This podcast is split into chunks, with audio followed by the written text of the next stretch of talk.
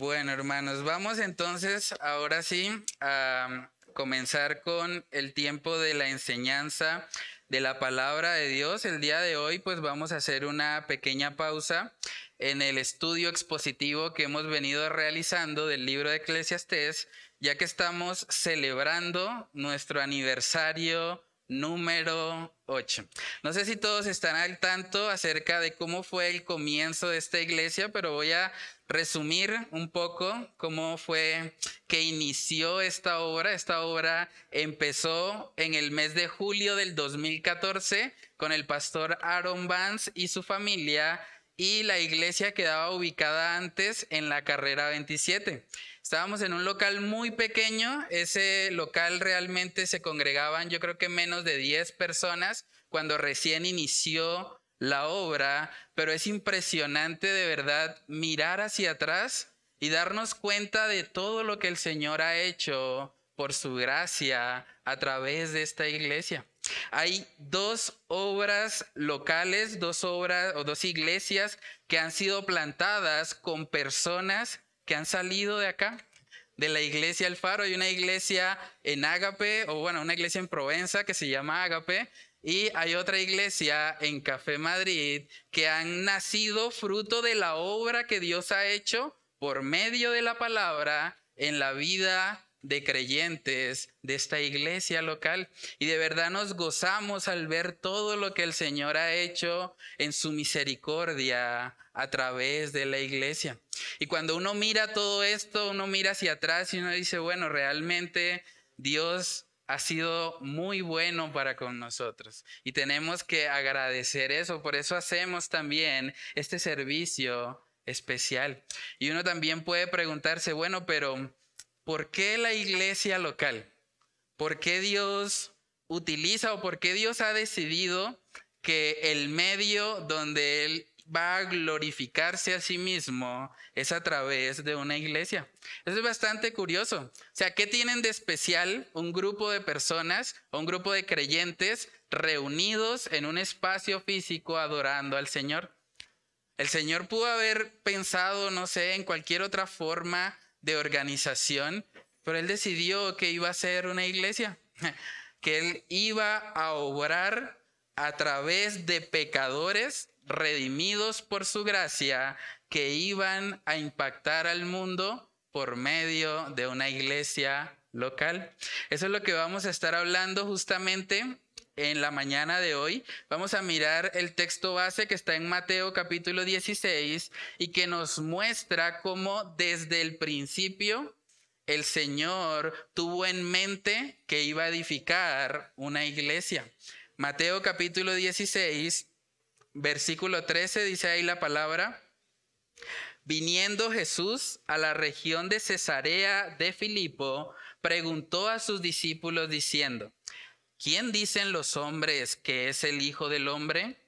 Ellos dijeron, unos Juan el Bautista, otros Elías y otros Jeremías o alguno de los profetas.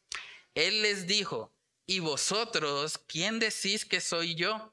Respondiendo Simón Pedro dijo, Tú eres el Cristo, el Hijo del Dios viviente.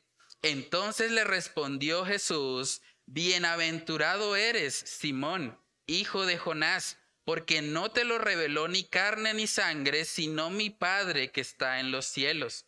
Y yo también te digo que tú eres Pedro, y sobre esta roca edificaré mi iglesia. Y las puertas del Hades no prevalecerán contra ella. Vamos a hablar. Padre, Queremos pedirte, Señor, de tu dirección en esta mañana. Queremos que seas tú, a través de tu Espíritu Santo, trayendo luz a nuestras vidas. Oramos, Señor, para que tú nos ayudes a comprender por qué diseñaste un día la iglesia, por qué has decidido edificarla. Padre, es algo que humanamente no, no podemos entender totalmente, por qué decidiste hacerlo de esta manera pero al mismo tiempo podemos ver en tu palabra como siempre, Señor, tú te has glorificado por medio de iglesias locales que viven para tu gloria. Padre, damos gracias por esta iglesia local. Damos gracias por estos ocho años, Señor, en los que tú nos has sostenido, en los que tú nos has guardado, Señor, y que además nos has permitido ver tu obra. Porque eres tú, Señor, el único que obra en medio de la iglesia local, el que añade a aquellos que han de ser salvos y el que usa y el que da los dones y habilidades para que todos podamos servirte. Padre, ayúdanos a siempre mirar la iglesia local desde la perspectiva que tú la ves, Señor, para que podamos valorar, Señor, eso que tú mismo has decidido edificar y que sabemos que es parte de lo que tú usas para formar en nosotros el carácter de Cristo Jesús. Padre, oramos para que solo tú seas exaltado en esta mañana. Te lo pedimos, Señor, en el nombre de Cristo Jesús. Amén y amén. Bueno, hermanos, Mateo capítulo 16 en el versículo 18 dice, y yo también te digo que tú eres Pedro, le está hablando el Señor Jesús al apóstol Pedro, y él le dice, y sobre esta roca, hablando de sí mismo, edificaré mi iglesia. Es interesante que cuando nosotros nos vamos al idioma original, la palabra Pedro significa piedra pequeña, mientras que la palabra roca significa piedra fundacional. Y ahí vemos la diferencia. Jesús no le estaba diciendo a Pedro que sobre él, que era la roca pequeña, iba a edificar la iglesia. Más bien lo que le está diciendo es que él mismo es la roca. Él es la piedra fundacional sobre la cual va a estar establecida la iglesia. Es algo que incluso el mismo apóstol Pedro entendió perfectamente. Si nosotros nos vamos a la carta de primera de Pedro, podemos notar que el mismo apóstol reconoció que la piedra angular es Cristo Jesús. Primera de Pedro capítulo 2 en el versículo 6 dice, por lo cual también contiene la escritura. He aquí pongo en Sión la principal piedra del ángulo, escogida, preciosa, y el que creyere en él no será avergonzado. El Señor Jesucristo está diciendo, sobre esta roca que soy yo mismo, he de edificar mi iglesia. Y eso también es importante resaltarlo, porque Jesús está diciendo que la iglesia es de Él. Es decir, la iglesia no es del pastor, la iglesia no es de los líderes que sirven en ella. La iglesia le pertenece a Cristo Jesús. Él está diciendo, sobre esta roca edificaré mi iglesia. Le pertenecemos a Él como congregación y debemos gozarnos en esa verdad. Saben que de todas las formas de organización que el Señor pudo haber pensado, es bastante curioso que Él pensara en una iglesia. O sea, Jesús podía haber dicho, bueno, voy a ser creyentes y los voy a enviar como, como llaneros solitarios o como espías para que no los atrapen y van a impactar al mundo como a escondidas. Pero no vemos qué fue lo que él decidió. Él dice, no, es una iglesia lo que yo voy a edificar. No es un grupo de creyentes individuales, cada uno por su cuenta, no. Quiero que estén reunidos. Y eso es lo que significa, de hecho, esa palabra. Tampoco Jesús dijo, bueno, los voy a mandar de dos en dos. Como que para que no sean tan vistosos, para que no llamen tanto la atención, entonces de dos en dos van a ser mi obra. Tampoco vemos eso. La palabra iglesia en el idioma original es eclesía. Y eclesía significa una asamblea de creyentes que están llamados afuera. Una asamblea de creyentes que están llamados afuera. Es interesante ver cómo Jesús mismo decidió que él iba a edificar esto. O sea, la iglesia, hermanos, no es una obra humana. La iglesia es una obra de Cristo mismo. Él la está edificando. Y por eso nosotros vemos que la iglesia ha permanecido de generación en generación. Hay personas que han dicho en muchas oportunidades, no, esos cristianos se van a acabar. Eso cuando llegue el siglo XXI ya no habrá más cristianos. Pero se han topado siempre con la realidad de que la iglesia permanece. Porque la iglesia no está edificada sobre los hombres, la iglesia está edificada sobre Cristo Jesús.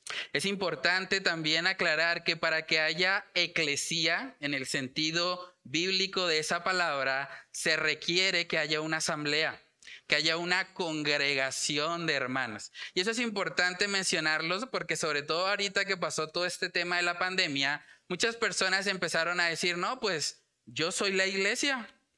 Si yo soy la iglesia, pues yo no tengo que ir a un lugar, yo soy la iglesia desde mi casa. Y como que muchos usaron eso para justificar el hecho de no congregarse. Pero a la luz de la palabra de Dios, nosotros podemos ver que no es así. O sea, para que haya iglesia, debe haber reunión de creyentes. Una persona sola en su casa viendo una transmisión no está haciendo iglesia. Esa persona puede estar escuchando un mensaje, pero realmente no está siendo congregado como iglesia. Por ejemplo, Primera de Corintios capítulo 11 en el versículo 18 ahí vemos que el apóstol Pablo habla de reunirse como iglesia. Primera de Corintios 11, 18 dice, pues en primer lugar, cuando os reunís como iglesia, oigo que hay entre vosotros divisiones y en parte lo creo. El apóstol Pablo está reconociendo cuando se reúnen como iglesia. Para que haya eclesía en el sentido bíblico de la palabra, necesitamos una reunión de creyentes. Por eso vemos que el Señor ha establecido que haya una iglesia local. Es cierto que la iglesia local no son las paredes, no es el espacio físico en el que estamos, pero la iglesia local solamente se puede congregar cuando estamos reunidos, cuando tenemos comunión unos con otros. De hecho, como les mencionaba, esta iglesia antes congregaba en la carrera 27. Estábamos en un espacio diferente, pero éramos la iglesia. No dependemos de un espacio físico, pero cuando nos reunimos en un mismo lugar, nos reunimos como iglesia. Yo creo que esa es una de las razones también por las cuales el Señor nos dice en su palabra que no debemos dejar de congregarnos, porque Él quiere edificar algo que Él edifica en el contexto de una iglesia, en el contexto de hermanos que están teniendo comunión los unos con los otros. Dice Hebreos capítulo 10, versículo 25, no dejando de congregarnos como algunos tienen por costumbre, sino exhortándonos y tanto más cuanto veis que aquel día se acerca. Manos, cuando dejamos de congregarnos, dejamos de formar parte de lo que Jesús mismo ha prometido edificar. Imagínense. Por eso es tan importante que estemos reunidos, que haya hermandad, que podamos conocernos los unos a los otros. Por eso en parte hacemos la presentación de los nuevos miembros, para que todos les conozcan y puedan acercarse y puedan establecer una hermandad. Necesitamos eso en una iglesia. Necesitamos que todos podamos estar unánimes sirviendo al Señor. Es lo que Dios quiere para su iglesia. De hecho, si nos vamos al libro de Hechos, cuando comenzó como tal la iglesia primitiva, podemos ver que parte de lo que estos hombres hacían era estar unidos, casi que todo el tiempo. Hechos capítulo 2, versículo 46 dice, y perseverando unánimes, ¿qué dice ahí? Perseverando unánimes cada día. Ni siquiera cada domingo o cada miércoles. Dice cada día en el templo y partiendo el pan en las casas, comían juntos, vemos unidad ahí, con alegría y sencillez de corazón, alabando a Dios y teniendo favor con todo el pueblo. Y el Señor añadía cada día a la iglesia a los que habían de ser salvos. Es otra razón por la que también nos gozamos hoy, porque sabemos que el Señor es el que añade a su iglesia. Es Dios el que ha decidido que va a obrar primeramente en el contexto de una congregación de pecadores, porque eso es lo que somos, pecadores redimidos por la gracia de Dios, pero en últimas pecadores. Hay mucha gente que no le gusta esta idea de congregarse porque dice, no, es que todos son unos pecadores. Pero siempre hay espacio para uno más. Todos son bienvenidos a formar parte de esto. La iglesia no es perfecta, nunca lo ha sido. Si nosotros miramos, las iglesias neotestamentarias estaban llenas de problemas. En Corinto había problemas, había divisiones, como lo acabamos de leer. Unos estaban diciendo yo soy de Apolo, yo soy de Pablo. En Tesalónica habían unos que no querían trabajar. Y el apóstol Pablo tiene que decirles, oiga, pero el que no quiere trabajar, que no coma entonces. En Filipos vemos que habían dos personas peleando, Evodia y Sinquique, y tenía el apóstol Pablo que entrar a exhortarles por eso. En Gálatas permitieron que llegara un evangelio de obras, y por eso vemos que el Señor exhorta a la congregación, porque ellos se habían apartado del único y verdadero evangelio de salvación. Siempre que vemos las iglesias locales tienen problemas. Y no, hay, no, es, no es que el poder de Dios no esté en ellas. Quiere decir que estamos formados por personas pecadoras, necesitadas de la gracia de Dios. Pero lo hermoso de todo esto, hermanos, es que a pesar de nuestras fallas, a pesar de que podamos tener errores y demás, podemos ver que la gloria de Cristo se manifiesta en medio de la iglesia. El Señor ha decidido que así va a ser. Es curioso porque el Señor no nos añade a un club como para que seamos eh, amigos, tengamos una membresía y siempre los mismos con las mismas. Tampoco el Señor nos añade a una empresa donde ahora todo funciona en términos de cumplimiento de metas o cosas por el estilo. No vemos eso. Vemos que el Señor nos añade a una iglesia, a una iglesia, a un conjunto de pecadores redimidos y que además tienen un llamado. Y es parte también de lo que quiero enfatizar en esta mañana. Nos reunimos como iglesia, el Señor quiere que lo hagamos, pero debemos tener presente que el llamado es afuera. El llamado no es acá. El llamado que Dios nos hace está en salir, en llevar el mensaje del Evangelio a este mundo que lo necesita. Es una de las razones por las cuales nos llamamos el faro. Somos el faro porque ¿qué hace un faro? Un faro lleva la luz, ¿cierto? En medio de la oscuridad, de las tinieblas que pueden haber en un mar, vemos que un faro se enciende y da una luz que permite guiar a los barcos. De la misma manera, lo que nosotros queremos como iglesia es llevar la luz de Cristo al mundo, que ellos puedan ver al Salvador. Hermanos, aunque nos reunimos regularmente como iglesia, debemos tener claro que nuestro llamado está allá afuera. Es una de las razones también por las cuales salimos mes a mes. Todos los meses estamos yendo a diferentes lugares. Hemos ido a Café Madrid, Girardot, El Mutis, aquí mismo en San Alonso. Hemos ido al Parque de los Niños. Vamos y visitamos a los abuelitos. Tenemos que tener claro que el llamado es afuera. Venimos acá y hasta cierto punto nos preparamos, aprendemos para que luego podamos salir y mostrarle al mundo dónde pueden encontrar el pan de vida que es Cristo Jesús. En Mateo capítulo 5, Mateo capítulo 5 vemos que se describe lo que es la función de los cristianos en una sociedad. Mateo capítulo 5 en el versículo 13 dice ahí lo siguiente.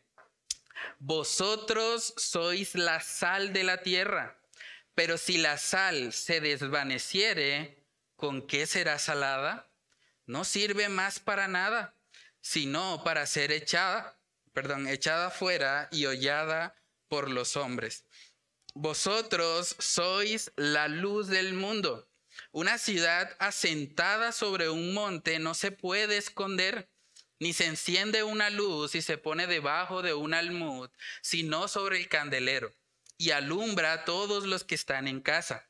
Así alumbre vuestra luz delante de los hombres, para que vean vuestras buenas obras y glorifiquen a vuestro Padre que está en los cielos.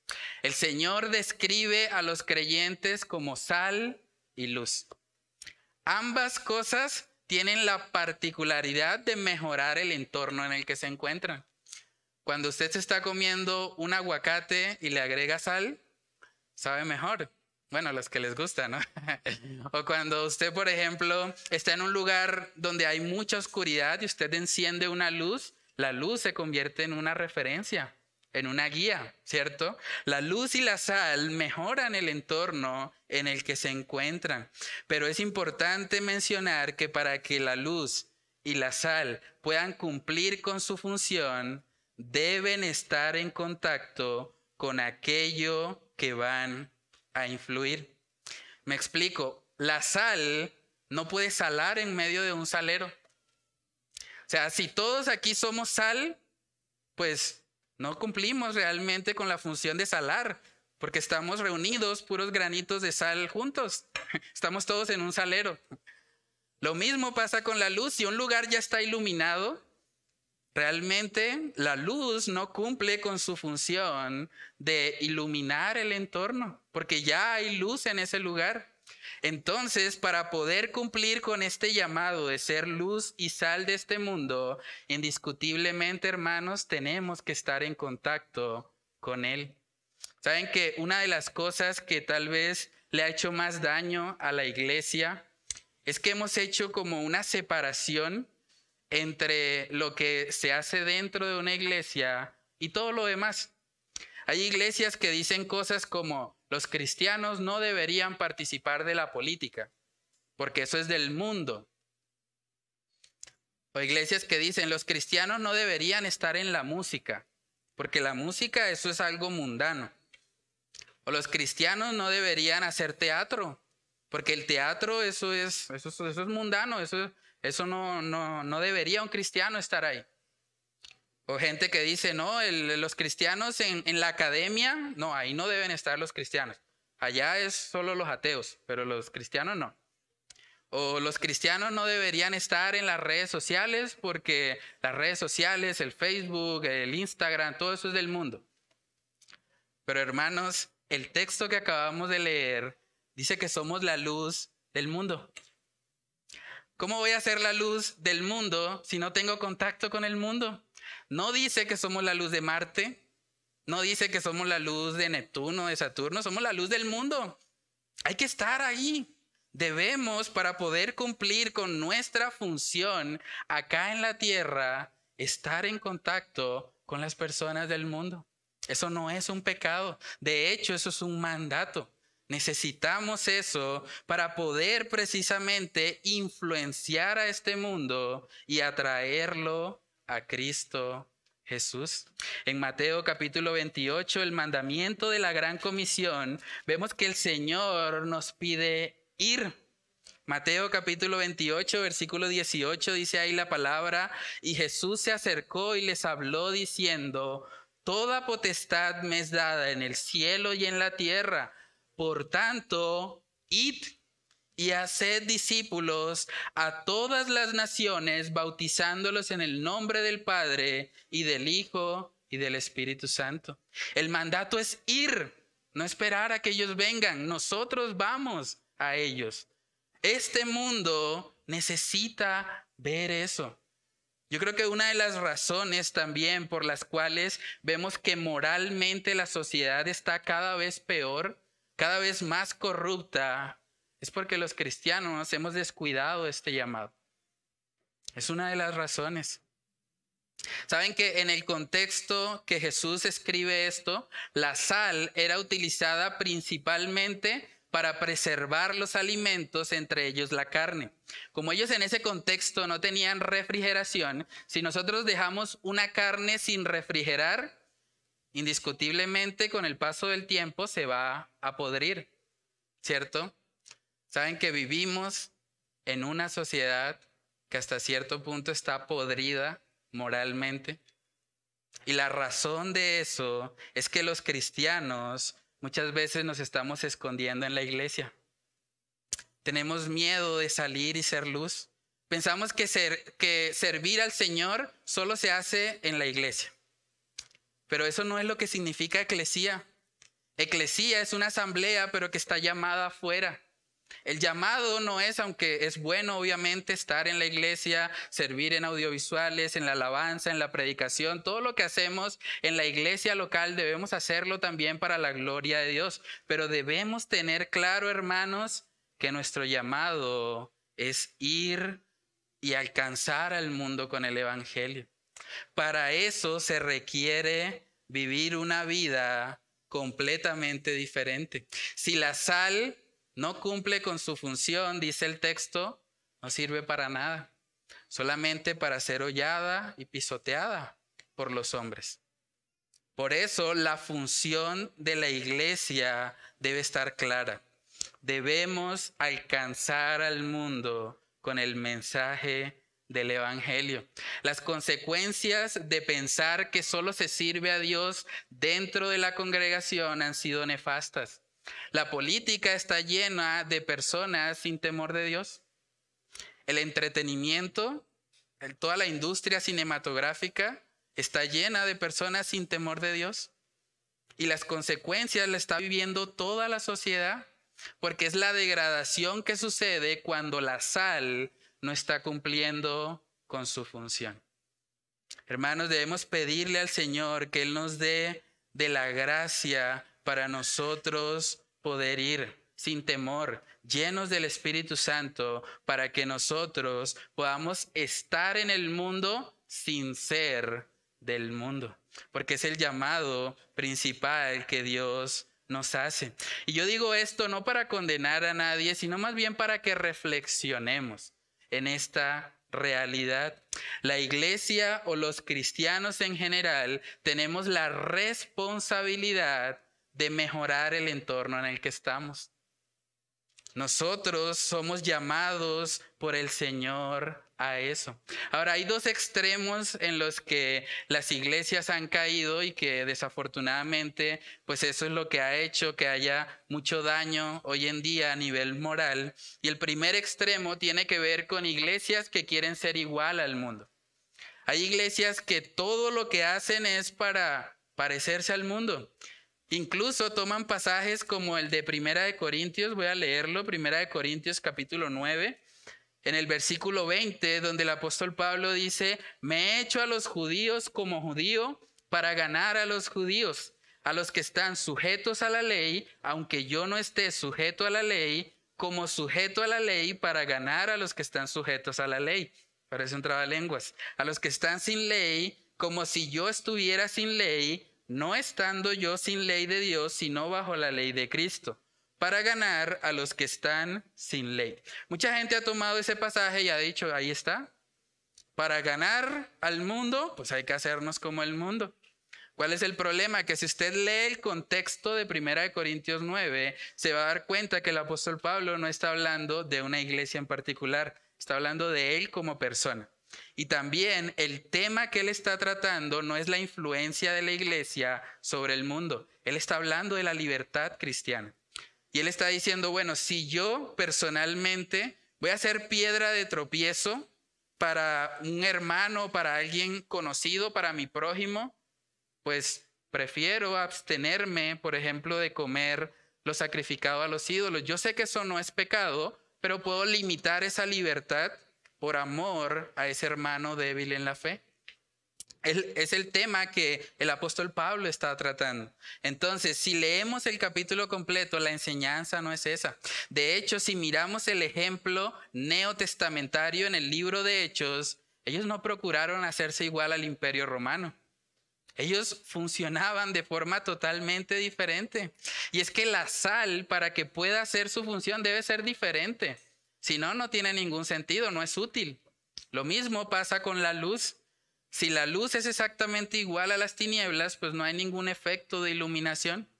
Entonces es muy importante que entendamos que nosotros no estamos llamados a ser igual al mundo. Cuando Jesús dice que seamos luz y sal, quiere decir que seamos diferentes en medio del mundo, porque cuando el mundo vea esa diferencia, va a reconocer estas personas tienen algo especial.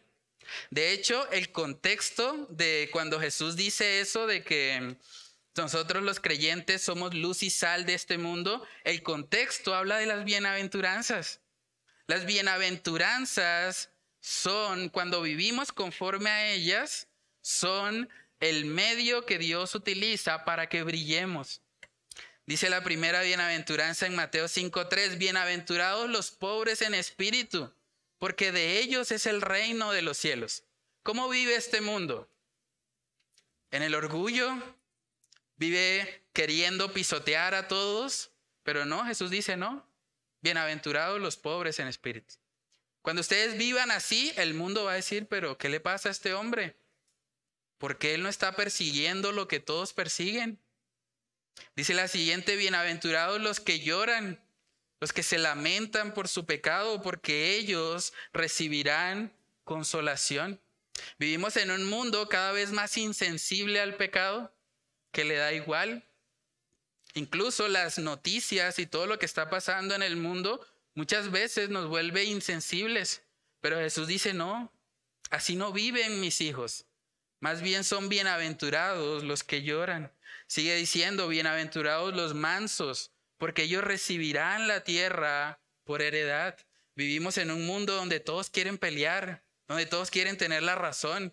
Pero Jesús dice, no, Bienaventurados los mansos. Sigue diciendo, bienaventurados los que tienen hambre y sed de justicia, porque ellos serán saciados. Bienaventurados los misericordiosos, porque ellos alcanzarán misericordia. Bienaventurados los de limpio corazón, porque ellos verán a Dios.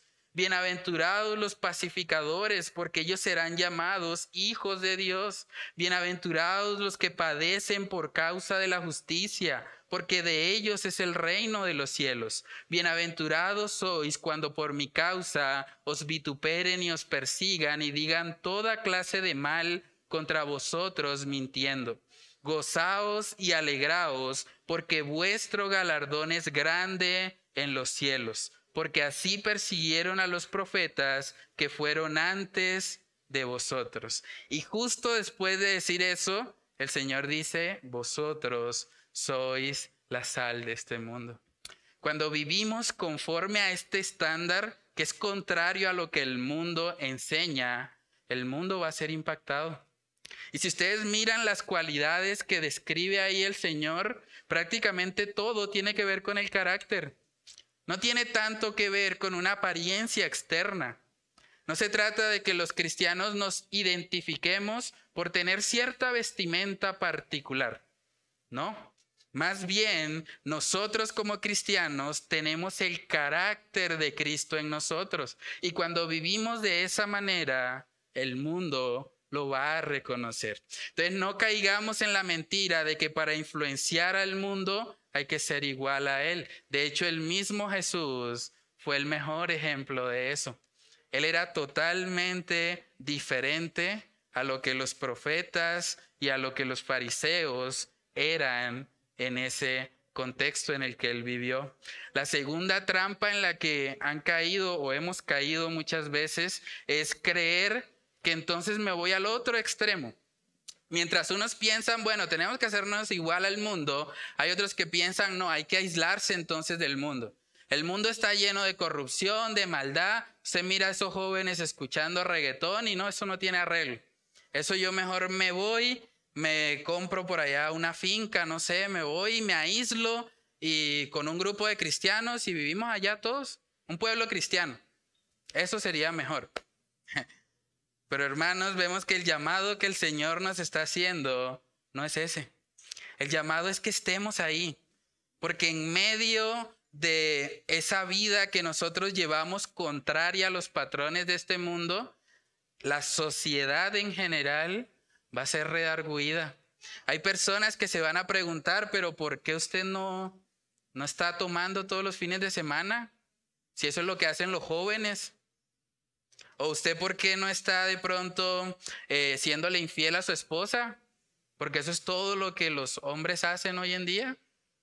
No, aquí vemos, hermanos, que el Señor también nos dice que no debemos aislarnos. Debemos estar en el mundo precisamente para poder influirlo con la verdad del Evangelio.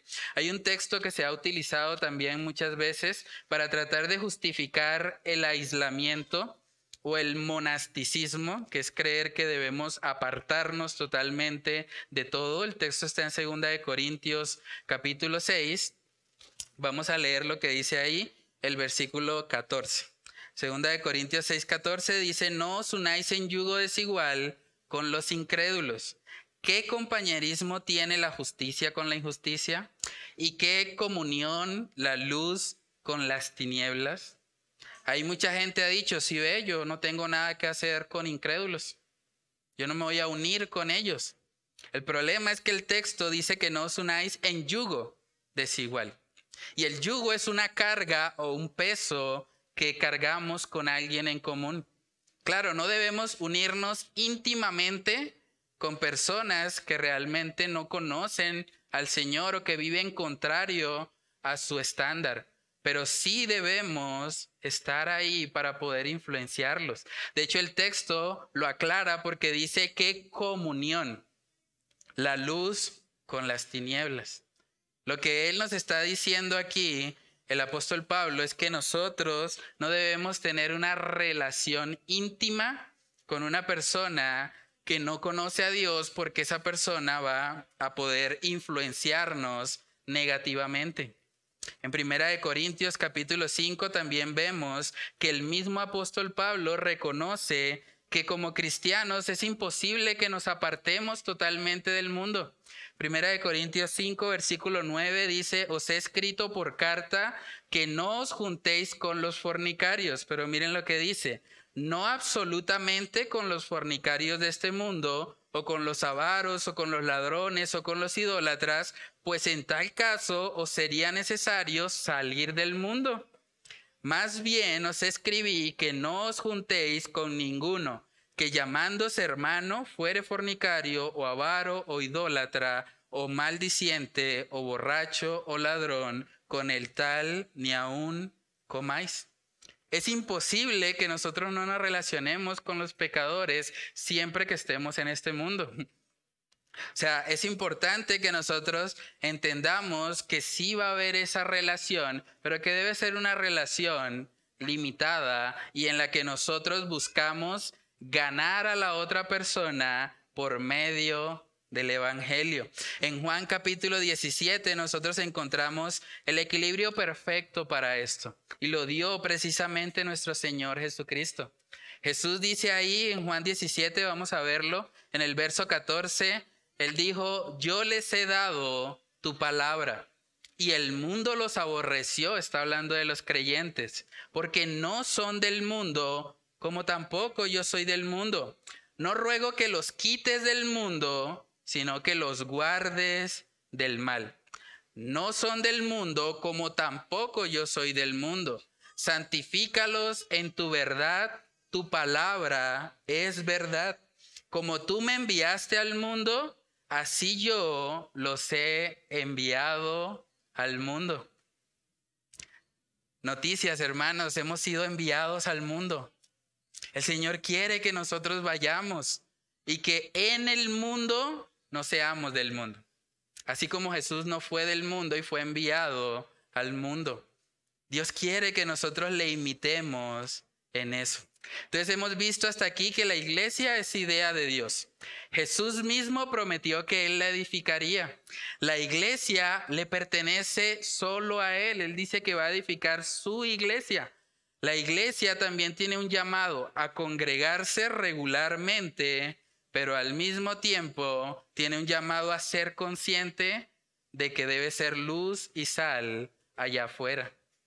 Eso es lo que vemos que el Señor dice en su palabra en cuanto a la iglesia. Entonces el modelo bíblico implica que debemos ser diferentes al mundo, pero al mismo tiempo tener contacto con Él para así poder influenciarlo y ganarlo para Cristo Jesús. En Mateo capítulo 16, el texto base que leímos en el versículo 18, luego de que Jesús dice, que Él edificará su iglesia, Él usa una frase y es, y las puertas del Hades no prevalecerán contra ella. Las puertas del Hades, el Hades es el lugar de tormento previo al lago de fuego o al estado final de perdición de una persona. Y aquí vemos que Jesús está diciendo que las puertas del Hades no van a prevalecer contra la iglesia. Ahora, aquí hay algo interesante que resaltar. Las puertas son un instrumento de ataque o de defensa.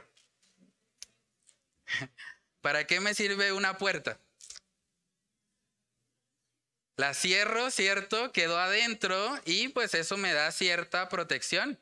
Cuando estamos en la casa, cerramos la puerta para sentirnos protegidos, ¿cierto? Entonces, aquí vemos, hermanos, que si las puertas del Hades no prevalecen contra la iglesia, es porque la iglesia está atacando. O sea, la iglesia no se está defendiendo. Hay personas que piensan, bueno, pero es que la iglesia tiene que soportar y aguantar y no, nosotros tenemos que estar todo el tiempo como, como nosotros, los mismos con las mismas, aguantando, aguantando, hasta que venga Cristo por nosotros. Pero aquí vemos que más bien la iglesia tiene un papel activo. O sea, la iglesia ataca, por así decirlo, a el Hades. Y las puertas del Hades no prevalecen contra la iglesia. Por eso el segundo punto es que la iglesia debe estar a la ofensiva contra el Hades. O sea, nosotros tenemos el llamado de irrumpir en un mundo que está siendo gobernado por Satanás.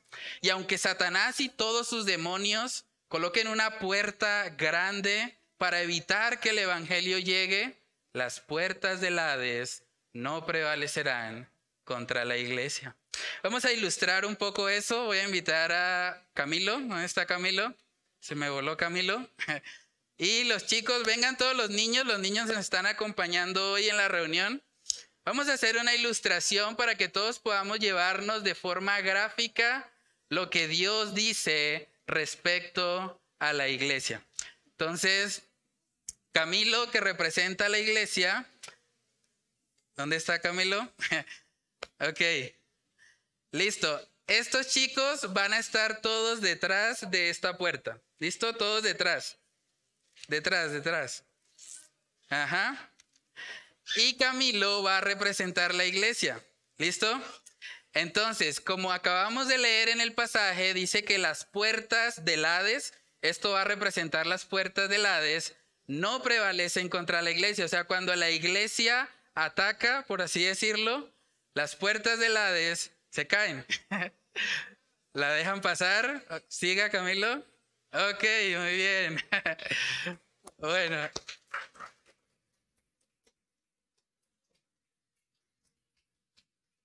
Listo, esa es la ilustración. Nosotros vemos en la palabra de Dios que este mundo está siendo gobernado por Satanás.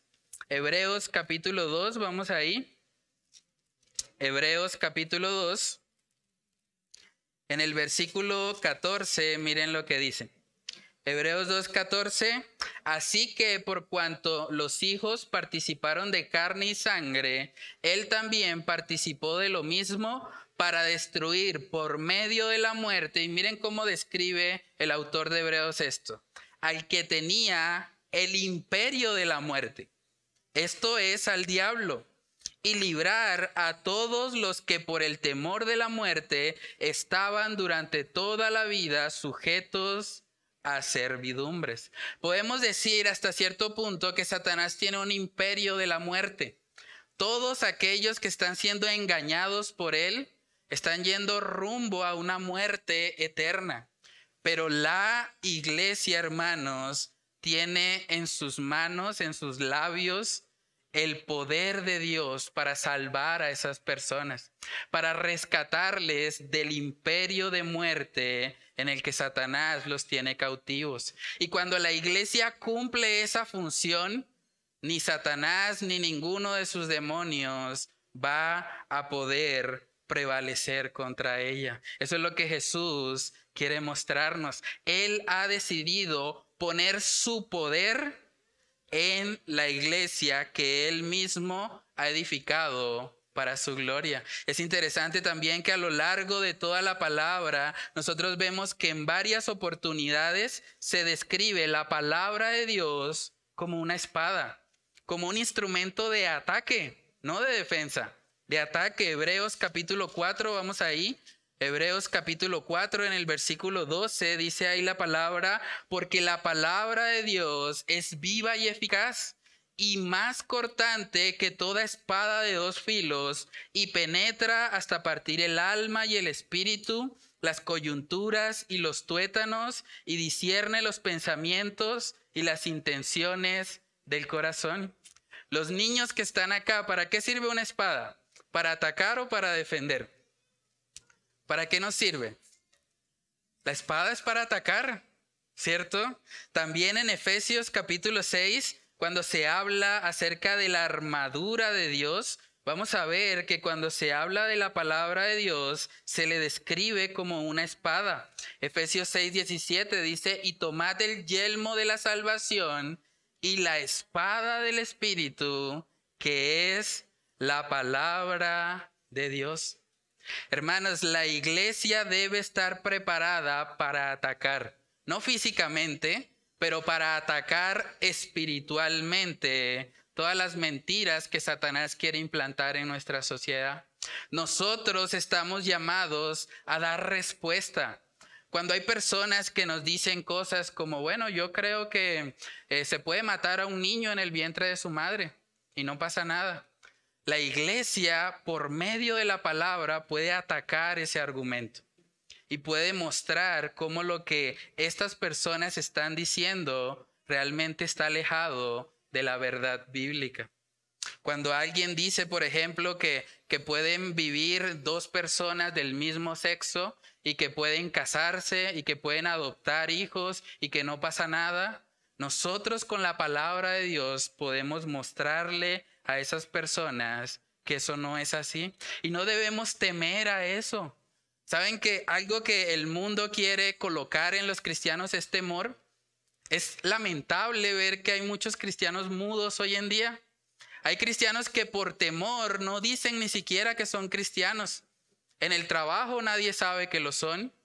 De pronto en el lugar donde estudia no le dicen a nadie porque se avergüenzan un poco. Y uno dice, pero si Jesús mismo ha dicho que Él va a edificar su iglesia, que Él la sostiene, ¿por qué vamos a temer? Jesús mismo está diciendo, toda potestad me es dada en los cielos y en la tierra. Por tanto, id, vayan porque yo estoy con ustedes todos los días hasta el fin del mundo. Entonces, hermanos, no tenemos nada que temer. Debemos ir reconociendo que estamos siendo respaldados por el Señor Jesucristo.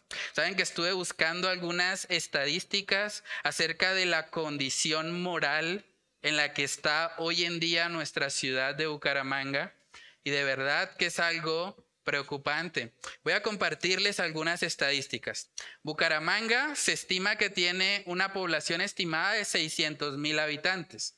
Si sumamos el área metropolitana, eso da más o menos 1.200.000 personas. Son datos de un censo del 2020, entonces ha cambiado un poco a cómo está actualmente, pero dice también que de la población que hay en Bucaramanga, el 82% dice ser católico. Y solamente hay un 15% de la población que se identifica como cristiana. Ahora, tristemente, de ese 15%, pues también forman parte iglesias que no predican el verdadero evangelio. Entonces, esas iglesias realmente no están siendo luz y sal de este mundo.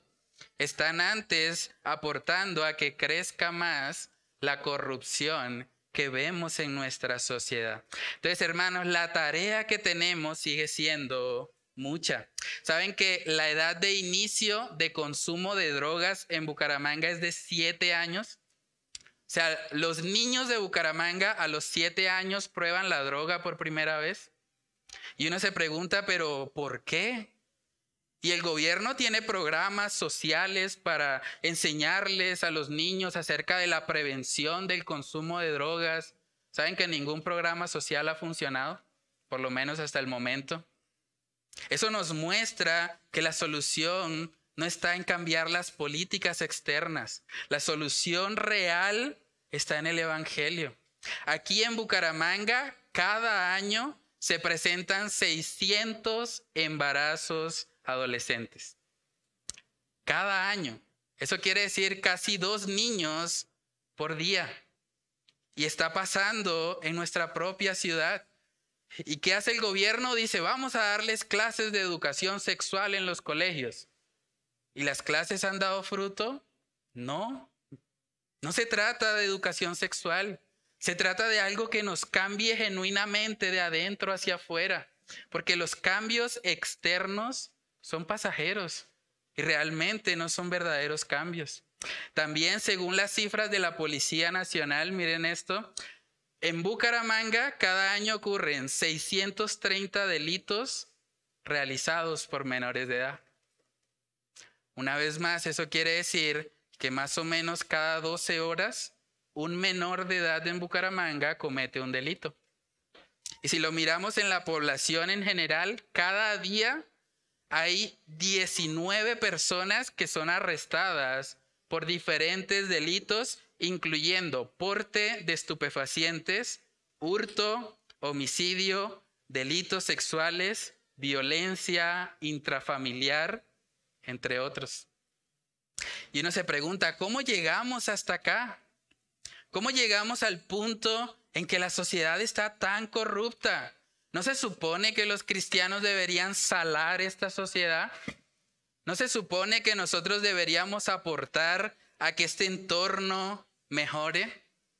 ¿Saben cuál es la respuesta? Que tristemente la iglesia se ha vuelto débil.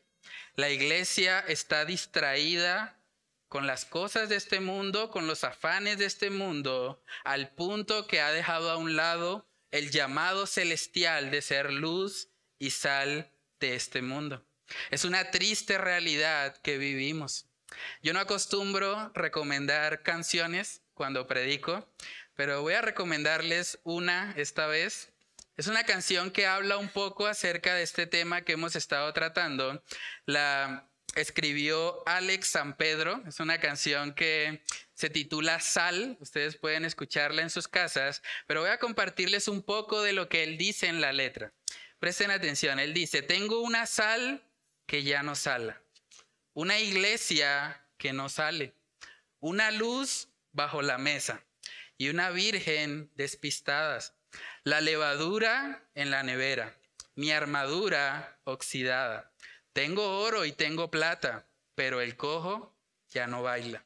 Tengo victorias derrotadas, gente en el templo destemplada, misioneros encerrados en sus casas.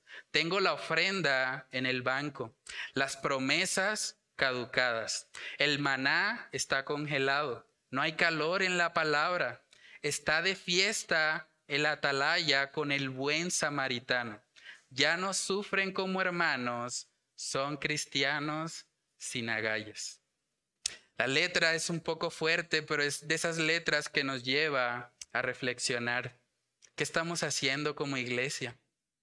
¿A dónde está el cumplimiento de nuestro llamado? Y digo eso pensando primeramente en mí mismo, porque aplica para todos. Es fácil criticar la iglesia, hay gente que se dedica toda su vida a hacerlo. Usted puede pasarse toda la vida criticando la iglesia. Lo difícil es cambiarla. Lo difícil es que usted sea el ejemplo. Lo difícil es que usted demuestre que es posible vivir de una manera diferente. Entonces, ¿qué vamos a hacer ante esta realidad? Efesios capítulo 5 nos da un mensaje. Efesios capítulo 5, versículo 13 dice ahí la palabra, mas todas las cosas cuando son puestas en evidencia por la luz, son hechas manifiestas, porque la luz es lo que manifiesta todo. Por lo cual dice, oígase bien, despiértate tú que duermes y levántate de los muertos y te alumbrará Cristo. Mirad pues con diligencia cómo andéis, no como necios, sino como sabios aprovechando bien el tiempo porque los días son malos. Hermanos, lo que Dios quiere para nosotros como iglesia es que nos levantemos. Puede ser que hemos estado entre los muertos, hemos estado tal vez callados, con temor a los hombres, pero Dios no quiere que estemos ahí. Dios quiere que nos levantemos, que nos levantemos de los muertos para que Cristo nos alumbre. Pensemos por un momento en esto, si solamente con once hombres que Jesús encomendó cuando partió de este mundo, con once hombres llenos del Espíritu Santo, dice la palabra que Dios trastornó el mundo entero. Once hombres. ¿Qué tenían esos hombres de especiales? Llenura de Dios. Estaban llenos del Espíritu Santo. Ahora, aquí hay más de once personas. Imagínense lo que Dios puede hacer en Bucaramanga si todos nosotros, llenos del Espíritu Santo, salimos a hacer luz y sal. ¿Qué va a pasar con todos esos índices de embarazo adolescente, con todos esos niños que están en la delincuencia? ¿Qué va a pasar con la sociedad si todos nosotros, llenos del Espíritu Santo, salimos a influir este mundo? Hermanos, es en nosotros donde debería estar el peso de la carga, porque es a nosotros a quien el Señor nos ha pedido hacerlo. El mundo está viviendo según sus patrones, está viviendo sin conocer a Dios, pero la iglesia tiene un llamado, el llamado de ir y alcanzar a este mundo con el mensaje de salvación. Saben que en el libro de Hechos capítulo 1 Jesús, una de las cosas que dijo fue que cuando el Espíritu Santo llegara, íbamos a recibir poder. Hechos capítulo 1 en el versículo 8 dice lo siguiente, pero recibiréis poder cuando haya venido sobre vosotros el Espíritu Santo y me seréis testigos en Jerusalén, en toda Judea, en Samaria y hasta lo último de la tierra. Les tengo noticias, hermanos, si usted es un creyente, ya el Espíritu Santo mora en usted. Es decir, usted ya tiene este poder. El mismo poder que llevó a once hombres a trastornar el mundo conocido, a llevar el mensaje del Evangelio a Europa, a América, a todo, prácticamente todos los continentes, ese mismo poder está hoy en usted. Usted lo tiene adentro. Por eso Pablo le decía a Timoteo, aviva el fuego del don que hay en ti. Por supuesto que podemos alcanzar a todo Bucaramanga con el Evangelio. Yo creo eso. Es posible en la medida en que nos llenemos del Señor, en que Él sea el que nos esté gobernando. Es más, yo quiero retarles, ¿qué tal si tú te comprometes no conmigo, sino con el Señor? ¿Qué tal si tú te comprometes, por ejemplo, asistir a todas las misiones urbanas? Nosotros salimos una vez al mes a diferentes lugares de Bucaramanga. Y vamos para cumplir con esta función de ser luz y sal de este mundo. ¿Qué tal si tú dices, bueno, yo me voy a comprometer, de aquí en adelante voy a ir a todas las misiones urbanas? Lo voy a hacer no para que me vean, no para que me aplaudan, lo voy a hacer para el Señor, entendiendo lo que Dios pide de mí como creyente. ¿O qué tal también si, por ejemplo, te comprometes a predicarle a una sola persona por semana? Una sola persona por semana. Si cada uno de nosotros hace eso, en el próximo aniversario le habremos predicado a 52 personas. Ahora, ¿cuántas personas hay aquí? Multiplíquenlo por 52. No quiere decir que los vamos a hacer salvos porque la salvación es del Señor. Dios es el único que puede abrir sus ojos y puede traerlos en arrepentimiento y fe. Pero nosotros tenemos la tarea de predicarles. ¿Qué tal si te comprometes a eso? Si le predicas a una persona por semana de aquí en adelante, habrán sido 52 para el próximo aniversario. Y qué bueno que se pueda testificar si Dios así lo permite.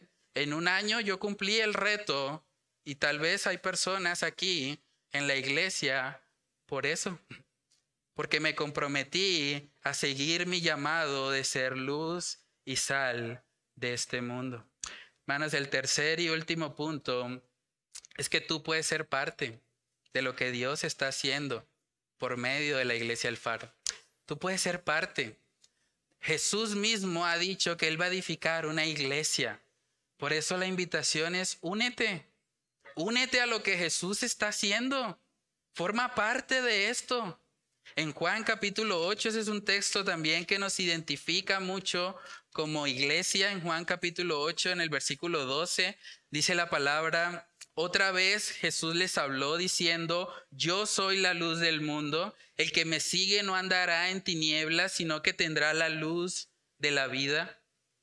Es decir, no somos luz porque tengamos luz propia, somos luz porque Cristo, que ahora habita en nosotros, Él es la luz del mundo y Él refleja esa luz por medio de nuestras vidas. Es lo que el apóstol Pablo también decía en el libro de Gálatas, Gálatas capítulo 2, cuando él decía en el versículo 20, con Cristo estoy juntamente crucificado y ya no vivo yo, mas vive Cristo en mí. Y lo que ahora vivo en la carne, lo vivo en la fe del Hijo de Dios, el cual me amó y se entregó a sí mismo por mí. Déjame preguntarte, ¿tienes tu fe en el Hijo de Dios?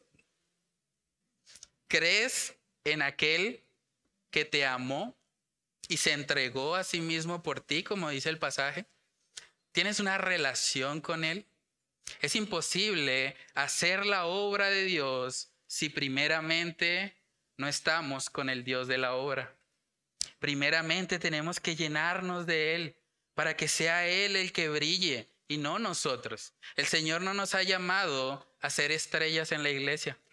Él nos ha llamado a ser luz de este mundo. En Efesios capítulo 1, versículo 13, Efesios capítulo 1, versículo 13, dice ahí la palabra del Señor. Dice, en él también vosotros, hablando de nuestro Señor Jesucristo, habiendo oído la palabra de verdad, el evangelio de vuestra salvación, y habiendo creído en él, fuisteis sellados con el Espíritu Santo de la promesa. El primer paso es creer. ¿Tú has creído en Cristo como tu Salvador? ¿Has sido sellado con el Espíritu Santo de la promesa? Porque ese Espíritu Santo es el que te va a ayudar a poder ser luz y sal de este mundo. Una vez que Dios hace esa obra de transformación en nuestras vidas, ahora ya no vivimos para nosotros. Ya no vivimos para los rudimentos de este mundo. Es curioso porque hoy en día muchos jóvenes dicen, yo soy rebelde, yo no me amoldo a, a los estándares tradicionales, yo vivo como alguien diferente. Pero saben que si vamos a hablar de rebeldía, la mayoría de los jóvenes están viviendo de forma igual, están siendo arrastrados por las corrientes de este mundo. Si usted es un joven y me está escuchando hoy, si usted quiere ser verdaderamente rebelde, Busque a Dios. El mundo no lo está haciendo. Busca a Dios, aun si ninguno de tus amigos lo hace. Busca a Dios. Eso va a impactar mucho más a la sociedad que tú vivas igual que ellos. O tú quieres ser rebelde, guárdate sexualmente hasta el matrimonio. Dios pide eso para los jóvenes. Guárdate. Este mundo está viviendo en promiscuidad, está viviendo una vida de desenfreno sexual. Toma la decisión de ser rebelde y guárdate hasta ese día. Eso es lo que Dios pide. ¿Quieres ser rebelde? Encuentra tu gozo en Dios, no en las drogas, no en el sexo, no en el cigarrillo, no en el alcohol. Encuentra tu gozo en Dios. Eso realmente es rebeldía, eso es ir en contra de los rudimentos de este mundo. ¿Quieres ser un rebelde? Vive para lo eterno y no para lo que es pasajero y temporal. Todo el mundo está corriendo detrás del dinero, detrás de lo material. No, vive para las cosas espirituales y verás que el mundo va a ver en ti una diferencia. Hermanos, en Romanos capítulo 2 el Señor pide que nosotros al contemplar las misericordias de Dios, lo que hagamos es presentar nuestros cuerpos como un sacrificio vivo. Dice Romanos 12.1, así que hermanos, os ruego por las misericordias de Dios, esa es la base, que presentéis vuestros cuerpos en sacrificio vivo, santo, agradable a Dios, que es vuestro culto racional. No os conforméis a este siglo, sino transformaos por medio de la renovación de vuestro entendimiento, para que comprobéis cuál sea la buena voluntad de Dios, agradable y perfecta. El contemplar las misericordias de Dios debería producir en nosotros una vida de sacrificio. Y no es una vida de sacrificio eh, lamentándose, no, es una vida de sacrificio con gozo, viviendo una vida santa, agradable a Dios, experimentando el fruto del Espíritu Santo, lo que hablamos hace ocho días. Solamente en Dios podemos encontrar el verdadero gozo. Pero para poder vivir así hay que estar contemplando continuamente las misericordias de Dios. Y por último, para las personas que nos miran a través del Internet, de pronto usted se puede preguntar, bueno, pero si yo estoy de lejos, estoy desde mi casa, no puedo tal vez estar allá en el faro, ¿cómo puedo formar parte de lo que Dios está haciendo con ustedes? Y la respuesta es que sí, hay maneras de hacerlo. La Biblia dice que una de las formas en las cuales usted puede ayudar mucho a una congregación es con oración. Es muy importante. El apóstol Pablo rogaba a los cristianos que oraran por él. Aún siendo un apóstol, aún haciendo milagros extraordinarios, él rogaba para que cuando él predicara la palabra, la hablase como la debía hablar. Entonces la primera forma de ayudar a distancia es orando, orando al Señor. La segunda manera también es dando. Cuando nosotros damos financieramente para la obra, apoyamos la iglesia local. Nosotros somos una iglesia totalmente transparente con las finanzas. Cada mes damos un reporte, cuánto ingresó y cuánto salió. No tenemos problema en hacerlo porque nuestra motivación no es alcanzar dinero. Nuestra motivación es que esos recursos sean usados para que más personas conozcan el Evangelio. Y la tercera forma que también puedes involucrarte a distancia es viniendo. El Señor dice, por tanto, id. Si Él te llama a venir a Bucaramanga y a unirte a esta iglesia, eres bienvenido. Ven, acompáñanos, inscríbete en un discipulado, conócenos como iglesia y sirve con nosotros. Dios quiere que nosotros sirvamos en una iglesia local y si Dios pone eso en tu corazón, bienvenido. Puedes acompañarnos, puedes involucrarte en lo que Dios está haciendo en esta iglesia, orando, dando o viniendo. Pídele al Señor que te muestre cómo hacerlo de la mejor manera. Entonces, hermanos, vamos a orar al Señor y vamos a pedirle que Él nos ayude a poder vivir como luz y sal de este mundo. Padre, te damos muchas gracias, Señor, por tu misericordia. Gracias por este tiempo, Señor, precioso que tú nos permites compartir. Gracias por recordarnos en esta mañana que tú mismo, Señor, has decidido edificar una iglesia. No edificaste una empresa, no edificaste un club, no edificaste un grupo de amigos o de parceros, no. Has edificado una iglesia, una asamblea de creyentes que está llamada hacia afuera. Padre, yo te pido que tú nos ayudes a poder vivir acorde a esa verdad. Ayúdanos a entender que aunque es importante lo que hacemos aquí adentro, debemos recordar siempre que nuestro llamado está allá afuera, en este mundo de tinieblas, en este mundo insípido y sin sabor, que necesita que la sal sea manifiesta, que necesita que la luz brille para alcanzarles con el mensaje de salvación. Padre, ayúdanos a no temer, ayúdanos a recordar que las puertas del Hades no prevalecen contra la iglesia. Ayúdanos a recordar que si tú nos has dejado en este mundo es porque quieres, Señor, que nosotros seamos los instrumentos en tus manos para alcanzar a este mundo que tanto lo necesita. Padre, concédenos una generación de creyentes apasionados por ti, una generación de creyentes que pueda impactar a Bucaramanga con el Evangelio, que pueda trastornar la ciudad entera y que le muestre al mundo que vivimos para ti, que tú eres nuestra principal motivación y que cada cosa que hacemos la hacemos para tu gloria. Padre, que seas tú en tu gracia y en tu misericordia ayudándonos a poder aplicar este mensaje te lo pedimos, Señor, en el nombre de Cristo Jesús. Amén y amén.